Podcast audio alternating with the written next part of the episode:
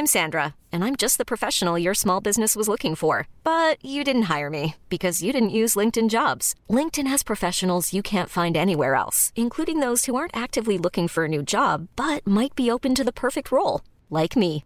In a given month, over 70% of LinkedIn users don't visit other leading job sites. So if you're not looking on LinkedIn, you'll miss out on great candidates like Sandra. Start hiring professionals like a professional. Post your free job on linkedin.com/achieve today. Ever catch yourself eating the same flavorless dinner three days in a row? Dreaming of something better? Well, HelloFresh is your guilt-free dream come true, baby. It's me, Kiki Palmer. Let's wake up those taste buds with hot, juicy pecan-crusted chicken or garlic butter shrimp scampi. Mm. Hello Fresh. Stop dreaming of all the delicious possibilities and dig in at HelloFresh.com. Let's get this dinner party started.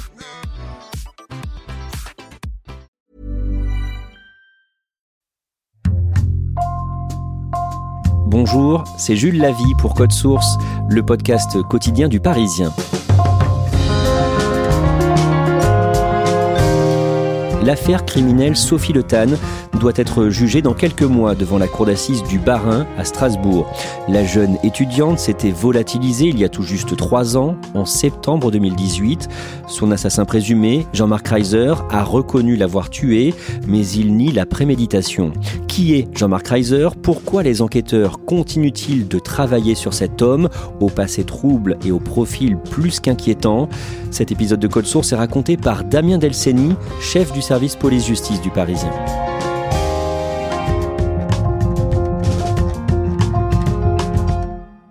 Nous avons choisi de commencer ce podcast le 7 septembre 2018. C'est le jour de l'anniversaire de Sophie Le Tan, qui doit fêter le soir même ses 20 ans.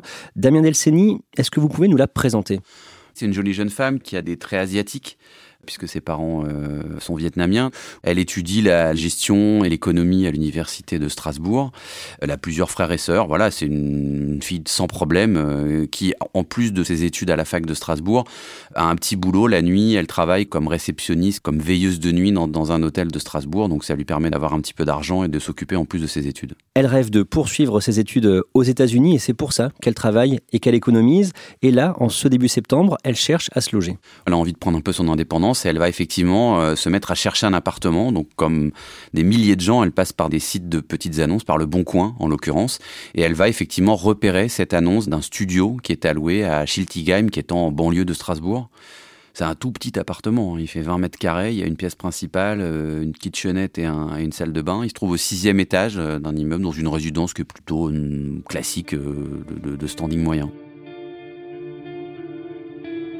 Elle va envoyer un SMS à la personne qui a mis l'annonce sur le site du Bon Coin et il va y avoir un échange de SMS et une prise de rendez-vous ce 7 septembre dans la matinée. Elle a travaillé une partie de la nuit, elle se rend tout de suite à Schiltigheim. Et là, arrivée en bas de l'immeuble, parce qu'en fait, elle n'a pas l'adresse tout à fait exacte, ni le lieu exact de l'appartement qu'elle doit visiter, bah, elle envoie un SMS euh, à la personne qui a passé l'annonce pour dire bah, Je suis en bas, euh, est-ce que je peux monter? Que se passe-t-il ensuite, en quelques mots? Son téléphone va s'arrêter quelques heures plus tard à la mi-journée et on n'a plus du tout de nouvelles de Sophie Le Tan. Enfin, ses proches, ses amis, sa famille ne vont plus jamais la voir. Elle disparaît et comme elle est majeure, il faut quelques jours avant que l'enquête ne débute réellement. Bonjour à tous, nous sommes le jeudi 13 septembre, bienvenue sur France 3 Alsace. Une enquête pour enlèvement et séquestration ouverte après la disparition de Sophie Le Tan. La jeune femme a disparu à Schiltigheim depuis vendredi, précision dans un instant. Et les policiers ont au départ deux suspects. D'abord, le compagnon de Sophie.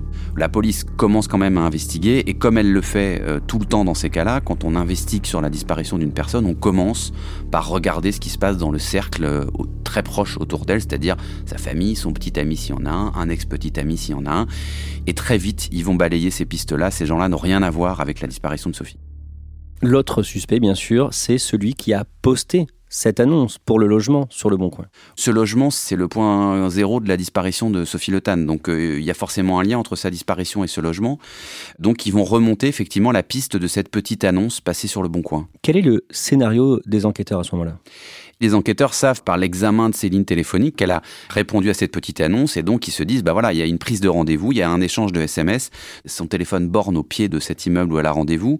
Manifestement, elle n'est jamais repartie de, de, ce lieu. Donc ils ont cette zone géographique de recherche. En revanche, ils n'ont pas de scénario euh, en tête à ce moment-là. L'homme qui a posté l'annonce s'appelle Jean-Marc Reiser. Il a à ce moment-là 58 ans. À quoi est-ce qu'il ressemble physiquement? Il a plus beaucoup de cheveux, il a le crâne assez dégarni, il a des yeux très très bleus, un bleu un peu comme de l'acier. Euh, c'est quelqu'un d'assez costaud, d'assez corpulent, qui euh, inspire, y compris à ses voisins de palier, une certaine crainte. Jean-Marc Reiser est interpellé le samedi 15 septembre et face aux enquêteurs, il nie tout lien avec la disparition de Sophie Le Que dit-il à ce moment-là? Ah bah il dit qu'il n'a jamais vu Sophie Le il ne sait pas de quoi on lui parle, il n'a jamais vu cette fille, il n'a jamais entendu parler, il est dans, la, dans le déni et la négation totale d'une quelconque responsabilité avec sa disparition. Mais les enquêteurs ont des éléments euh, concrets pour le lier à Sophie. Ils savent que c'est lui qui a passé cette annonce. ils ont mis un peu de temps pour l'identifier parce qu'il avait ouvert des comptes et acheté des téléphones et des cartes téléphoniques sous des fausses identités. Au passage, quand il met sa petite annonce sur le bon coin, il ne met pas la photo du logement qu'il souhaite louer, mais il met la photo du logement de sa maman, ce qui est déjà une espèce de bizarrerie, une espèce de, perversion dans le passage de l'annonce. Et surtout, il y a un deuxième élément qui va arriver très vite, c'est que lorsqu'ils interpellent euh, Jean-Marc Reiser, c'est pas complètement un inconnu pour eux non plus. C'est quelqu'un qui a déjà été condamné pour des crimes. Donc ils ont ce contexte-là, mais ils n'ont pas à ce moment-là encore de lien direct entre Sophie Le et Jean-Marc Reiser, à part cette petite annonce. Pendant un nouvel interrogatoire face au juge d'instruction, le 5 octobre, Jean-Marc Reiser va changer de version. Il s'adapte à ce que découvrent les enquêteurs. Les enquêteurs, quand ils placent Jean-Marc Reiser en garde à vue, ils font une perquisition dans son appartement, une perquisition très minutieuse. Ils relèvent un certain nombre d'indices et ils vont découvrir des traces de sang qui appartiennent à Sophie Le Tan. Alors c'est pas des grandes traces de sang, mais il y a des traces de sang dans la salle de bain à plusieurs endroits, sur des tuyaux, sur le dessus de la machine à laver, près du chauffe-eau. Donc Là, il peut plus dire Jean-Marc Rézère que Sophie Le il sait pas qui c'est et qu'elle n'est jamais venue chez lui. Donc il va s'adapter. Il va dire euh, voilà, euh, je vous l'ai pas dit parce que j'avais vu qu'elle avait disparu et j'avais peur qu'on me mette ça sur le dos. Elle s'est blessée, elle a sonné à ma porte, elle saignait au niveau de la main. Moi, je me suis contenté de lui passer ça sous l'eau dans la salle de bain, de lui donner un pansement et après elle est repartie et je lui ai rien fait. Damien Delceni, Jean-Marc Reiser, qui est-il à ce moment-là de sa vie Qu'est-ce qu'il fait dans la vie? Malgré son âge un peu avancé, 58 ans, il est étudiant à ce moment-là officiellement. Il est sans emploi et il suit ses études d'histoire de l'art euh, à Strasbourg. D'un mot, cet appartement, est-ce qu'il était euh, réellement alloué?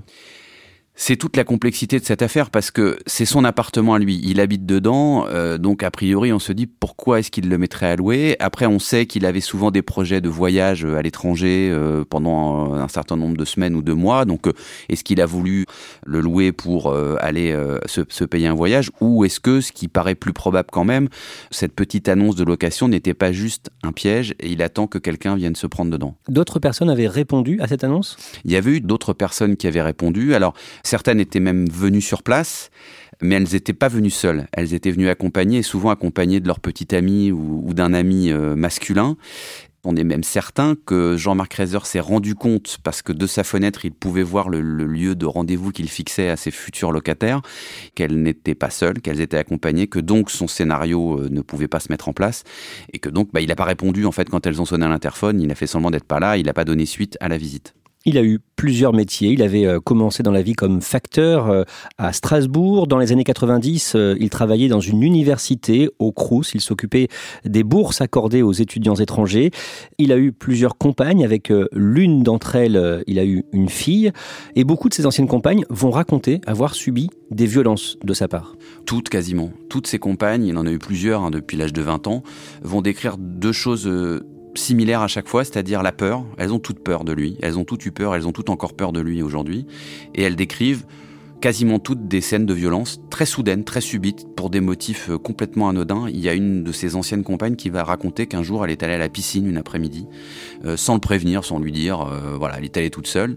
Quand elle est rentrée, elle l'a trouvée dans un état de rage terrible, il l'a jetée dans une voiture, il l'a emmenée en forêt, il l'a battu, il l'a emmené au bord d'un lac. Elle dit aux policiers J'ai cru que ce soir-là, j'allais y passer. C'est-à-dire, j'ai cru qu'il allait me tuer, qu'il allait me jeter dans le lac. Et ça a duré comme ça euh, quelques heures, euh, en pleine nuit, dans une forêt, et elle s'en souvient encore avec effroi. Donc voilà, c'est un exemple de ce qu'il était capable de faire euh, aux femmes avec lesquelles il vivait. Qu'est-ce que l'on sait de l'enfance de Jean-Marc Reiser? Jean-Marc Reiser, il naît en 1960 dans une zone très à l'est de la France, c'est le parc des Vosges du Nord. Son père était marin au départ. Quand Jean-Marc Reiser naît, bah, son père abandonne ses rêves de, grands voyages euh, sur les mers et il devient euh, forestier.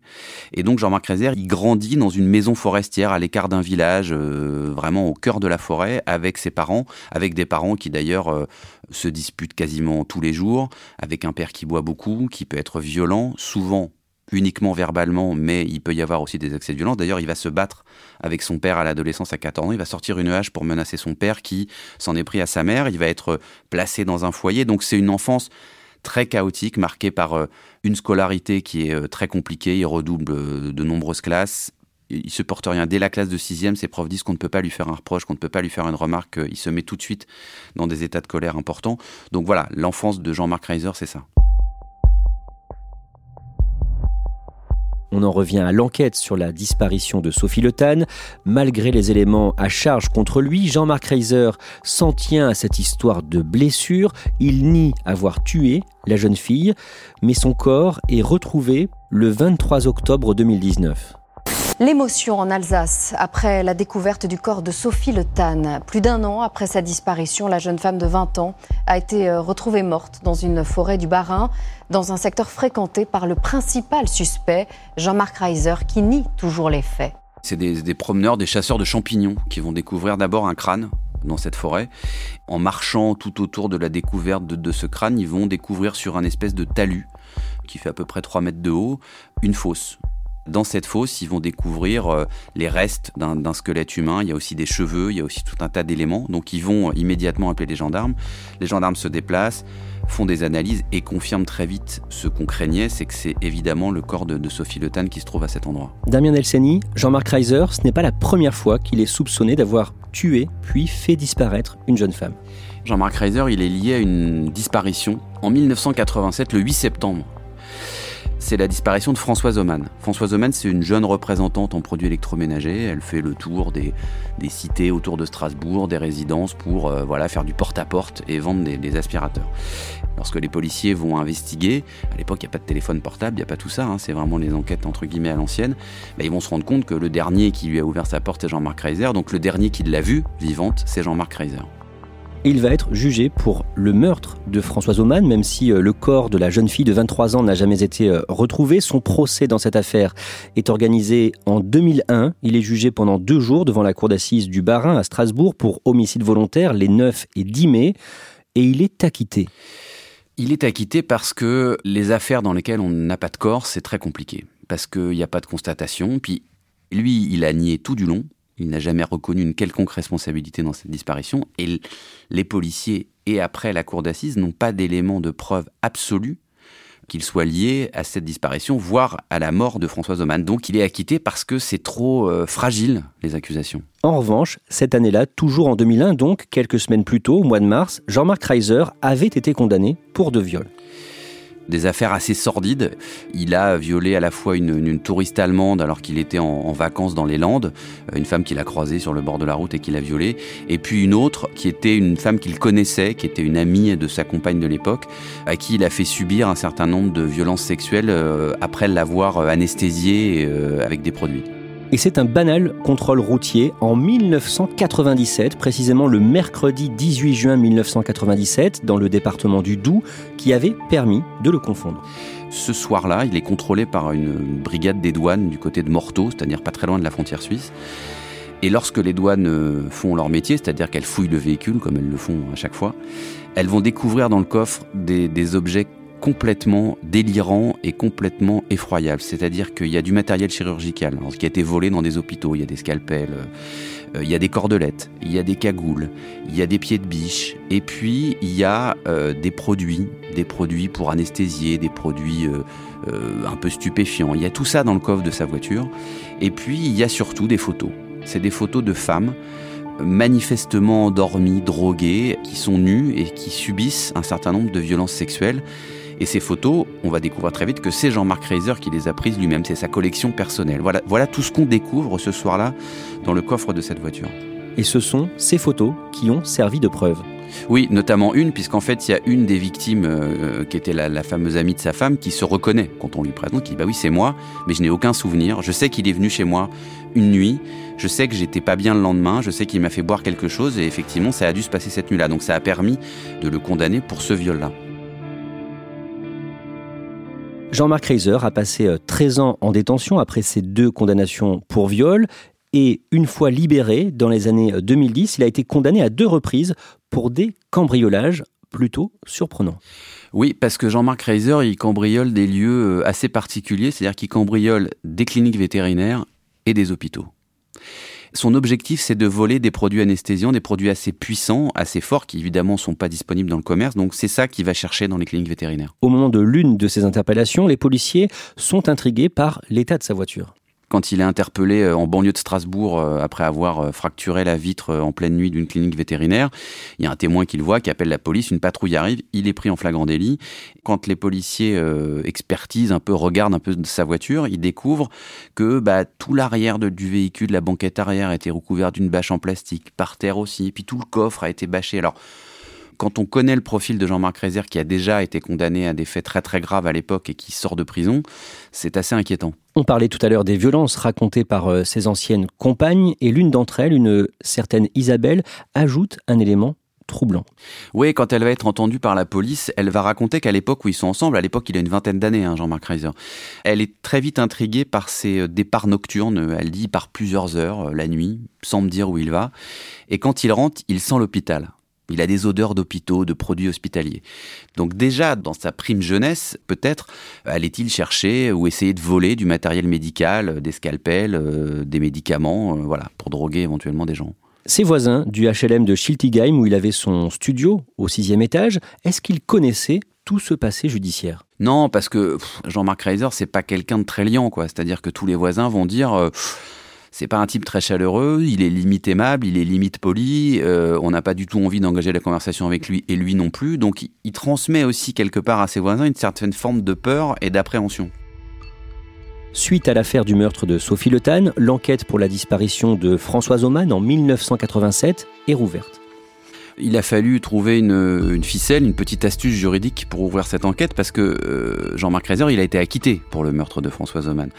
Donc en fait, ce qu'ont fait les, magistrats, c'est qu'ils ont ouvert un nouveau dossier pour enlèvement, séquestration et recel de cadavres. C'est-à-dire des choses pour lesquelles il n'a jamais été poursuivi jusqu'ici. Comme le corps de Françoise Oman n'a jamais été retrouvé, effectivement, elle peut être considérée comme séquestrée ou enlevée au, sens de la loi. Donc ça leur permet de, de rouvrir et de mener de nouvelles investigations. Concernant l'affaire Sophie Le au mois de janvier 2021, l'enquête est bouclée et quelques semaines après la clôture de l'instruction, Jean-Marc Reiser demande à être reçu par les juges. Et là, effectivement, il se rend compte que voilà, la, messe est dite, entre guillemets, pour ce qui est de lui et de sa culpabilité, clairement. Et là, ce jour-là, eh ben, il va euh, passer aux aveux, c'est-à-dire reconnaître pour la première fois que c'est bien lui qui a fait disparaître Sophie Le Tan, qui l'a tué dans son appartement et qu'il a été, après l'avoir démembré, déposé les restes du corps en forêt. Coup de théâtre ce matin, Jean-Marc Reiser a avoué être le seul responsable de la mort de Sophie Le Tan, mais il nie avoir eu l'intention de la tuer. Il explique avoir tenté de la séduire avant d'être éconduit. Le mobile est pas du tout établi. Il dit qu'il a flashé sur elle quand elle est arrivée, mais que tout ça n'était pas prémédité, qu'il y a eu une espèce de mini bagarre qui s'en est suivie et qu'il a paniqué quand elle a vu qu'elle ne respirait plus et qu'après, voilà, il a découpé le corps. Alors, il va expliquer aux policiers, vous savez, c'est pas très compliqué de découper un corps, moi ça m'a pris 20 minutes. Il est capable de dire ça de manière extrêmement froide, extrêmement glaciale, sans aucun euh, sentiment, sans aucun regret. Dire, bah oui, Sophie Notan, je l'ai tuée. Son procès pour l'assassinat de Sophie Le doit se tenir devant la cour d'assises du Barin à Strasbourg l'année prochaine. Damien Delceni, est-ce qu'on a affaire un tueur en série À l'heure actuelle, non. Il n'est pas encore condamné pour l'assassinat de Sophie Le Il a été jusqu'ici acquitté dans la disparition de Françoise Oman. Il n'a été condamné, entre guillemets, que pour des viols. Donc, officiellement, c'est pas un tueur en série. Mais euh, la vie de Jean-Marc Reiser, elle est jalonnée de au moins deux disparitions, d'un certain nombre d'autres éléments très mystérieux, de ce qu'on découvre dans ses voitures quand on le contrôle, des voyages qu'il a pu faire notamment euh, en Asie du Sud-Est pendant un moment, et puis peut-être d'affaires euh, plus françaises ou plus européennes, sur laquelle il faudra comparer sa biographie, là où il était, à quel endroit il était à ce moment-là. Ce qui est certain, c'est qu'on ne sait pas tout sur Jean-Marc Reiser.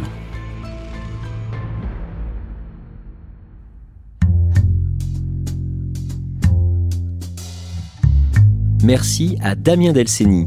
Code Source est le podcast quotidien du Parisien, disponible sur leparisien.fr et toutes les plateformes audio. Pour ne rater aucun épisode, abonnez-vous sur n'importe quelle application de podcast. Cet épisode a été produit par Thibault Lambert, Raphaël Pueyo, Sarah Amni et Timothée Croisant-Cessina.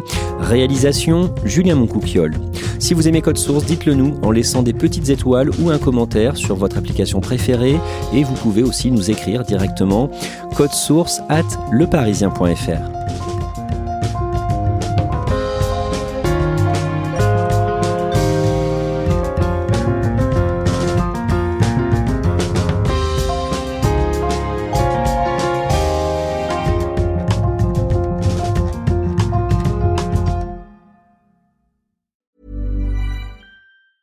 Even when we're on a budget, we still deserve nice things. Quince is a place to scoop up stunning high-end goods for 50 to 80% less than similar brands. They have buttery soft cashmere sweaters starting at $50, luxurious Italian leather bags, and so much more. Plus, Quince only works with factories that use safe, ethical, and responsible manufacturing. Get the high-end goods you'll love without the high price tag with Quince. Go to quince.com/style for free shipping and 365-day returns. Ever catch yourself eating the same flavorless dinner three days in a row? Dreaming of something better? Well, HelloFresh is your guilt-free dream come true, baby. It's me, Gigi Palmer. Let's wake up those taste buds with hot, juicy pecan-crusted chicken or garlic butter shrimp scampi. Mm. Hello Fresh. Stop dreaming of all the delicious possibilities and dig in at HelloFresh.com. Let's get this dinner party started.